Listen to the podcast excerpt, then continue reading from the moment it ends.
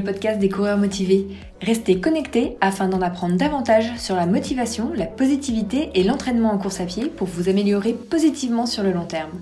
Venez partager votre motivation et bonne humeur chaque semaine avec Julien, un passionné, diplômé de préparation mentale et des experts qui pratiquent ce sport au quotidien.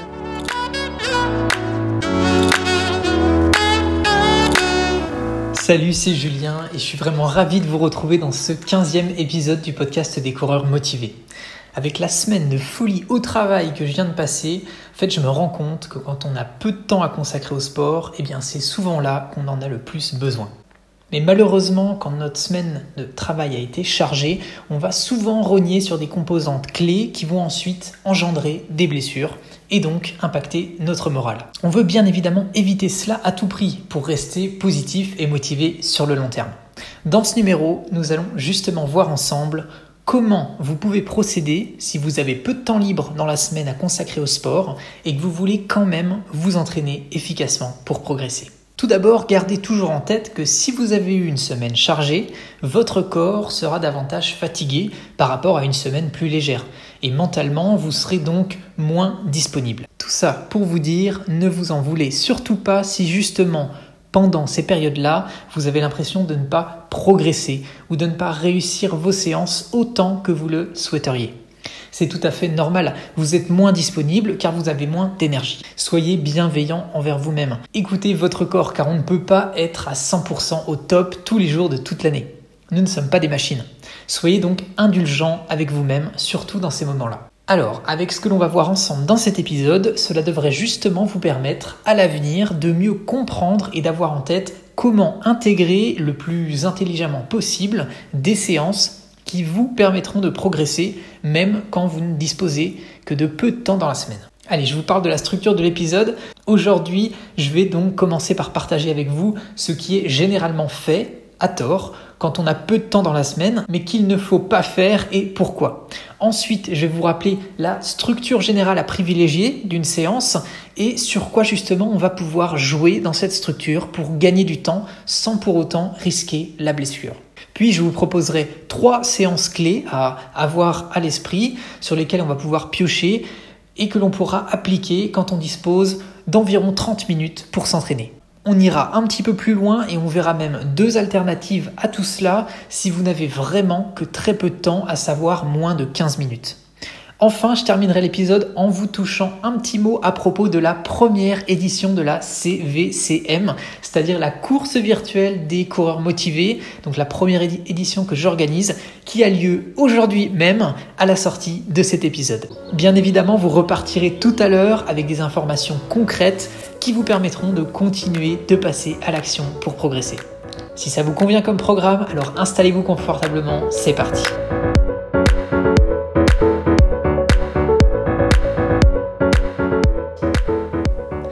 comment on se comporte généralement quand on a peu de temps?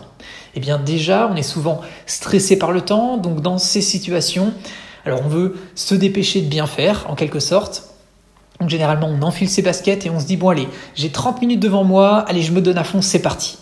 Eh bien en fait, je me permets justement de vous en parler de ces situations parce que quand je prends du recul, c'est comme ça que j'agissais à mes débuts en course à pied il y a quelques années. Et surtout que quand j'avais des périodes de travail où justement je n'avais que peu de temps pour m'entraîner, eh bien je réagissais exactement comme ça. Et si actuellement c'est ce que vous faites, eh bien ne vous en voulez pas, c'est normal. Euh, il faut justement apprendre parce que c'est rare de directement, dès le début, faire les choses bien. Et d'ailleurs, même après plusieurs années de pratique, hein, on se rend compte que on continue toujours d'apprendre de nouvelles choses et de progresser et de s'améliorer. Alors le premier problème, justement pour revenir à cette démarche de vouloir aller à fond tout le temps, eh bien c'est que comme on l'a vu ensemble dans l'épisode numéro 5, donc le No Pain No Gain, c'est vraiment inefficace sur le long terme de passer trop de temps dans la zone rouge. Il faut vraiment privilégier la zone verte, la zone d'endurance. Autrement dit, euh, quand on dit ça de manière positive, il sera toujours plus bénéfique pour vous, quand vous avez peu de temps, de faire une séance lentement en endurance fondamentale, plutôt que de vouloir tout donner. Je vous le dis dès le début, cette information, parce que selon moi, c'est un des éléments les plus importants à retenir de cet épisode. Ensuite, le deuxième problème de cette démarche, hein, donc de, vouloir vraiment tout le temps tout donner à fond quand on a peu de temps, c'est que finalement ça va augmenter vos risques de blessure, de stagnation et donc de frustration. Et heureusement, il existe des solutions pour pallier à ces différents problèmes tout en vous permettant bah, de garder le plaisir de courir et aussi d'ajouter du piquant, du fun dans vos séances. Alors maintenant, abordons justement quelle serait la structure euh, d'une séance à adopter quand on a vraiment tout le temps que l'on veut? Alors du coup, cette structure euh, type en quelque sorte, eh bien, ça va être la suivante par rapport aux recherches que j'ai réalisées et par rapport à ce que j'applique généralement, eh bien finalement on a d'abord une phase de réveil musculaire, donc là ça va être le petit plus pour rendre votre séance encore plus efficace, euh, sur lequel j'ai moi-même revu mon protocole. Ensuite il y a l'échauffement. Donc là, c'est toujours, toujours à réaliser. Il faut jamais le sauter, celui-ci. Et on verra qu'il se compose idéalement de trois étapes. Ensuite, on retrouve le cœur de notre séance. Donc ça peut être par exemple une séance lente ou une séance intensive. Et ensuite, on va avoir le retour au calme. Et celui-ci, on verra qu'il est facultatif. Mais pour autant, il peut être utile sur deux aspects. Alors si je fais un petit focus sur la partie réveil musculaire, en fait celui-ci, il peut avoir vraiment sa place quand par exemple on va commencer sa séance euh, tôt le matin pour justement eh se dérouiller, se mettre en ordre de marche en quelque sorte. Alors surtout si comme moi vous allez courir entre 5 et 6 heures du matin, eh bien commencez par tourner vos chevilles, vos épaules, votre nuque, faites quelques squats tranquillement ou quelques fentes tranquillement, mais pas encore de bon sur place à ce stade. Voilà, une fois que vous êtes dérouillé, on va passer justement à la partie échauffement. Alors celui-ci, il va généralement durer une trentaine de minutes. Et pourquoi? Parce qu'en fait, la structure d'un échauffement, généralement, eh bien, on parle de trois étapes. On va avoir la première étape, un échauffement d'une vingtaine de minutes en footing, donc en, endurance fondamentale. Et ensuite, on va attaquer la partie, on va dire, exercice dynamique. Donc là, on va introduire eh bien, des exercices qui vont justement euh, être de l'ordre de euh, d'éducatif. On parle généralement de gamme. Et donc là, on va avoir des montées de genoux, des talons fesses etc. Et ensuite, on va terminer cette phase d'échauffement par quelques minutes d'accélération. Donc par exemple, on peut faire 5 répétitions de 5 fois 50 mètres à allure euh, compétition qu'on vise par exemple. Voilà. Donc ça, ça va être la, la structure en trois étapes d'un échauffement et on voit que idéalement, il faudrait qu'il dure voilà une trentaine de minutes. Ensuite, on a le cœur de la séance. Donc là, euh, ça peut être vraiment n'importe quel type de séance, donc le cœur. Et ensuite, on va retrouver la partie retour au calme. Et en fait, ce retour au calme, donc là, lui, il peut avoir euh, différentes utilités. Il peut servir euh, pour terminer la, séance, mais il peut également servir pour finalement augmenter le volume d'entraînement qu'on va avoir à réaliser, qu'on veut réaliser sur une semaine. Et ce retour au calme, eh bien, généralement, euh, il va durer entre 5 et une vingtaine de minutes. Voilà, donc ça c'est la structure un petit peu, on va dire, idéal, classique, qu'on retrouve euh, quand on a vraiment tout le temps dont on dispose. Et sur les bienfaits justement du, retour au calme, je voulais juste en toucher euh, quelques, quelques mots. Donc on a les deux aspects finalement qui vont être un bénéfice euh, physique, c'est-à-dire que physiquement, le, fait de faire ce retour au calme à la fin de la séance, eh bien, ça va éviter euh, à notre corps d'avoir ces fameuses rétentions de sang et donc d'avoir finalement la, tête qui tourne ou de partir carrément en évanouissement. Euh, voilà, ça permet d'avoir un retour plus rapide à ce qu'on appelle le taux basal de lactate, c'est-à-dire euh, qu'à l'état en fait basal, la, la, production de lactate est de l'ordre de, généralement on parle de 1 millimol par minute, c'est-à-dire que la lactémie est, euh, elle, déterminée par l'équilibre entre la formation et l'élimination du lactate. Et donc le fait de faire ce retour au calme va permettre justement d'atteindre, généralement on parle de 50% plus rapidement cet état de taux basal de lactate plutôt que si on ne faisait pas du tout de retour au calme. En fait, je vous, disais tout à l'heure que ce retour au calme était facultatif, et bien tout simplement parce que ce qu'il faut voir, c'est que si on ne fait pas ce retour au calme, et bien en fait le, retour au, taux basal de lactate, lui dans tous les cas, il sera fait dans les deux heures qui suivront euh, la séance. Voilà. Donc là, le, fait de faire un retour au calme sur cet aspect-là permet finalement un gain de temps de 50%. Et ensuite, le deuxième aspect, donc là on a parlé de l'aspect euh, donc euh, physiquement, qu'est-ce que ça a apporté de faire ce retour au calme Eh bien, le deuxième aspect, c'est l'aspect euh, psychologique. C'est-à-dire que le fait de faire un retour au calme en fin de séance va permettre d'évacuer le stress qu'on aura généré euh, dans la séance si elle a été intensive. Et aussi, ça permet d'avoir une période qui va nous permettre de se féliciter en quelque sorte intérieurement de la réussite de notre propre séance. Et ça va jouer finalement sur une augmentation de notre propre confiance et c'est aussi, je pense, je le dirais, un, moment où on va pouvoir finalement profiter encore plus de l'instant présent. Tel que l'on a vu ici sur cette structure, hein, donc je, récapitule juste, on a le réveil musculaire de quelques minutes, l'échauffement qui, qui va, euh, avec ces trois composantes, durer jusqu'à 30 minutes. Ensuite, on a le cœur de la séance, donc là, la durée va être bien sûr variable. Et ensuite, on a le retour au calme qui va généralement donc de 5 à 20 minutes et qui lui est facultatif.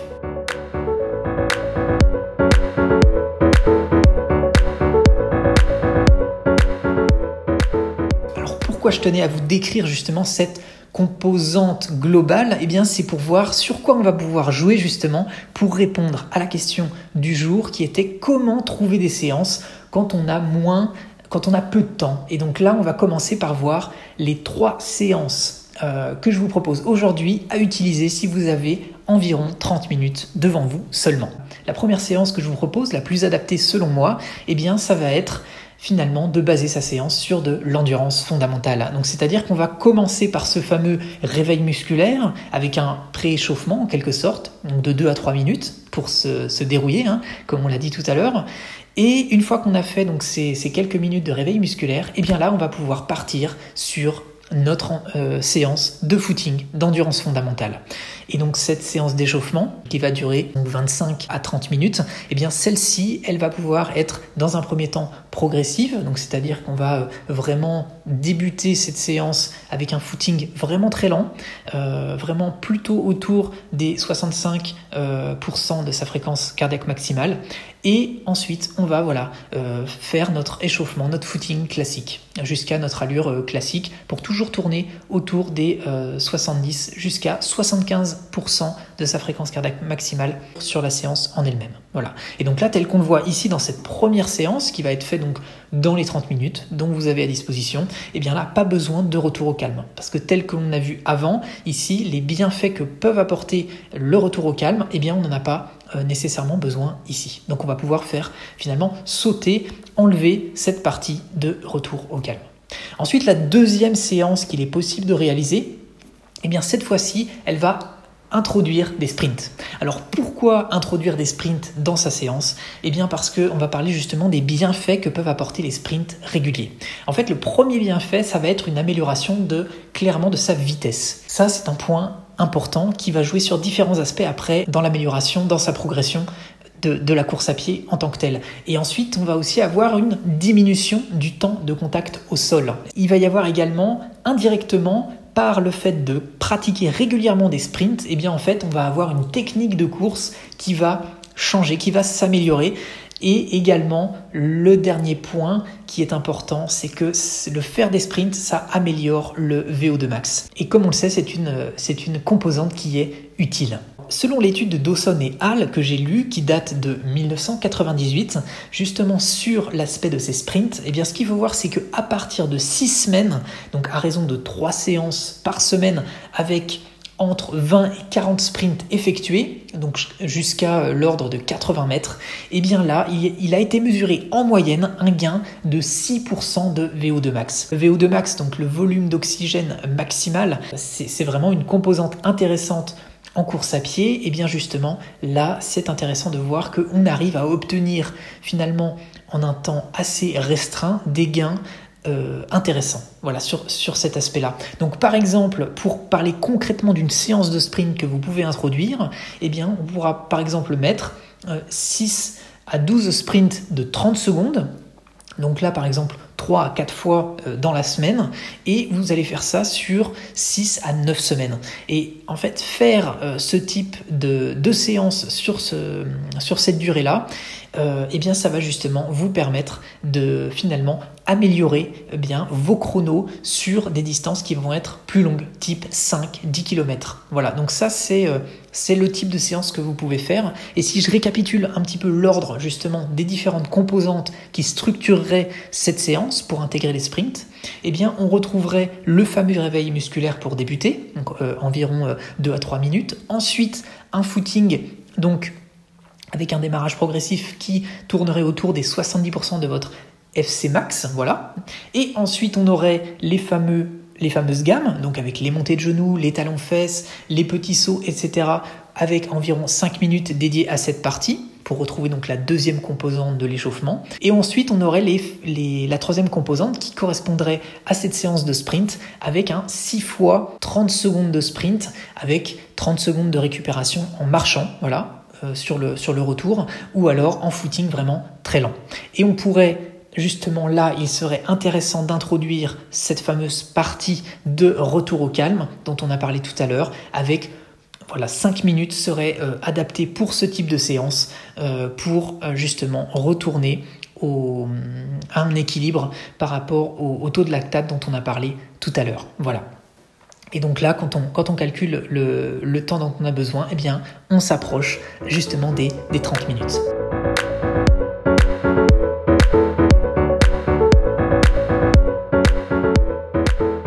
Troisième séance idéale que vous pouvez intégrer, c'est ce qu'on va appeler la séance 10-20-30.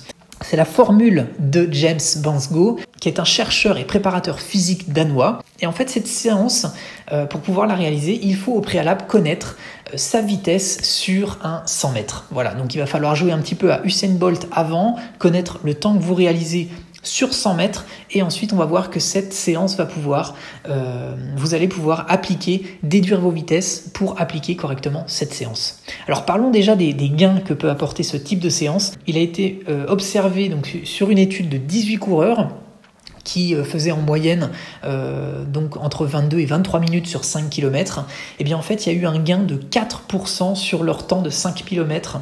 Donc il y a eu un gain de 4%, donc soit environ une minute de gain sur 5 km après 7 semaines de pratique de euh, ce type de séance. Donc maintenant, si on rentre dans le détail de cette séance, eh bien, ici, on, on va d'abord observer qu'il y aura une phase d'échauffement. Donc là, on parle de 1 km pour s'échauffer. Et ensuite, il va y avoir 3 séries de 5 minutes avec 2 minutes de récup entre les séries. Donc ça fait un total de 19 minutes. Et le détail justement qu'il y a à l'intérieur de ces séries, eh bien c'est que la première série, donc de 5 minutes, elle est composée de la manière suivante, c'est-à-dire qu'on va avoir d'abord 10 secondes qui vont être faites à 90% de sa vitesse maximale. Et c'est pour ça que je vous parlais tout à l'heure du fait qu'il est important de connaître sa vitesse, euh, c'est-à-dire le temps qu'on va mettre pour faire 100 mètres, puisque justement ces 90% de vitesse maximale se basent sur le calcul euh, qui est justement porté sur le temps que l'on met euh, pour faire ces, ces, 100 mètres, et donc c'est donc la vitesse maximale associée aux, aux 100 mètres réalisés. Donc il y a d'abord 10 secondes à 90% de sa euh, vitesse maximale, ensuite il va y avoir 20 secondes à 60% de sa vitesse maximale, et enfin 30 secondes à 30% de sa vitesse maximale sur 100 mètres. Voilà, et en fait ça c'est donc la série de 5 minutes qui est découpée de cette manière-là et qui se, euh, qui se répète. Et donc il va y avoir trois séries donc, de, ces, de ces 5 minutes et entre ces séries de 5 minutes, eh bien, il y a 2 minutes de récupération entre les séries. Donc voilà, une récupération euh, classique en footing lent. Et donc finalement, les, donc effectivement, les recommandations euh, du, créateur de, cette, formule, c'est bien de déterminer au préalable sa vitesse maximale en faisant un test sur 100 mètres pour savoir bah, justement comment calculer ses pourcentages de vitesse maximale à l'intérieur des séries.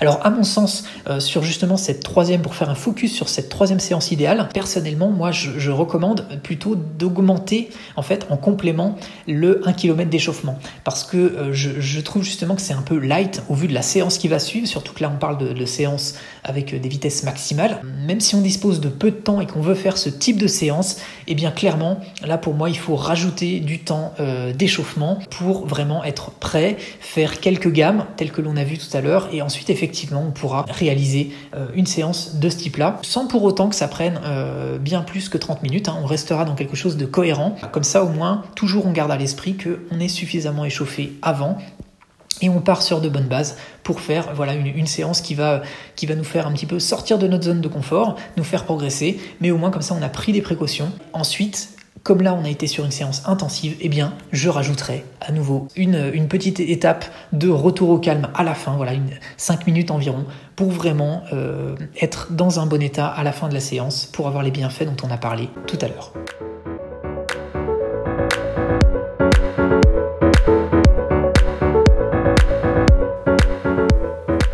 Voilà, donc là on a vu les trois séances finalement que vous pouvez intégrer euh, dans vos semaines euh, quand vous avez une trentaine de minutes devant vous pour les réaliser, bien sûr en favorisant un maximum l'endurance fondamentale, hein, telle que l'on a vu. Là je vous donne des exemples pour que vous puissiez varier. Après bien sûr chacun son niveau, chacun euh, se connaît pour savoir ce qu'il est capable de faire. En tous les cas, maintenant on va aborder les deux séances qu'il est possible d'utiliser si vous avez seulement 15 minutes devant vous.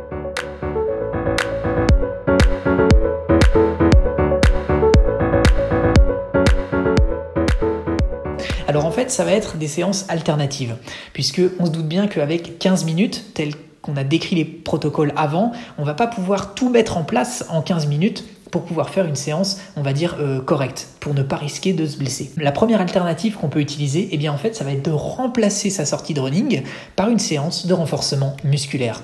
Et là, en fait, très concrètement, je vous conseille personnellement de faire une séance de gainage dynamique pour vraiment renforcer vos muscles profonds.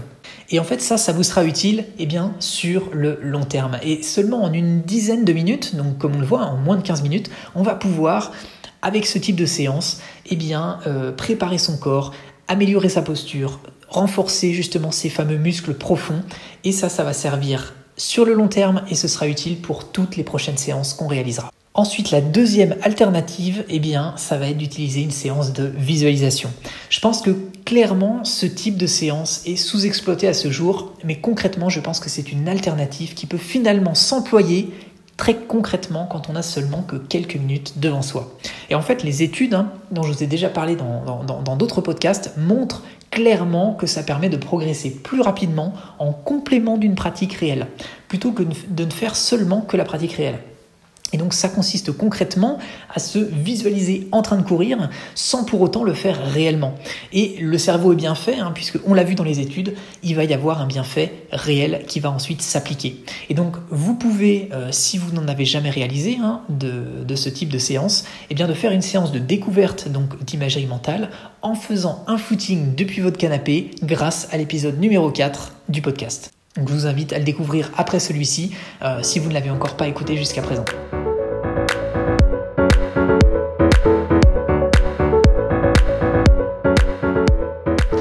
Comme convenu, je vous fais un petit mot euh, sur la CVCM. Donc la CVCM, c'est quoi? C'est la course virtuelle des coureurs motivés. Donc j'ai lancé l'organisation de la première édition sur une, sur une distance de 5 km avec parcours libre.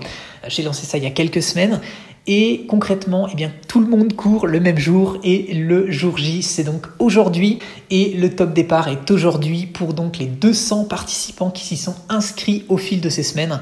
Et je tenais justement en tant qu'organisateur à lancer officiellement le démarrage de vive voix et à souhaiter une excellente course à toutes les coureuses motivées et coureurs motivés qui vont la courir aujourd'hui comme moi. Bonne course à tous!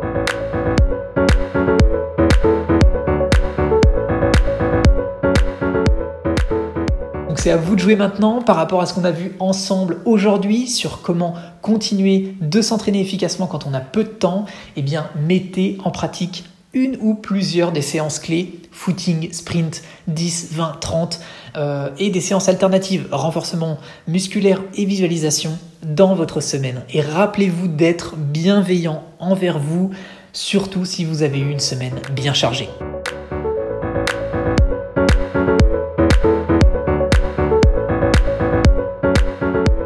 Vous avez apprécié cet épisode, alors mettez un commentaire ou un maximum d'étoiles sur la plateforme sur laquelle vous l'écoutez. Et bien sûr, partagez-le à vos amis, ça permettra d'améliorer la visibilité du podcast pour celles et ceux qui sont dans la même démarche que vous, à savoir progresser sur le long terme.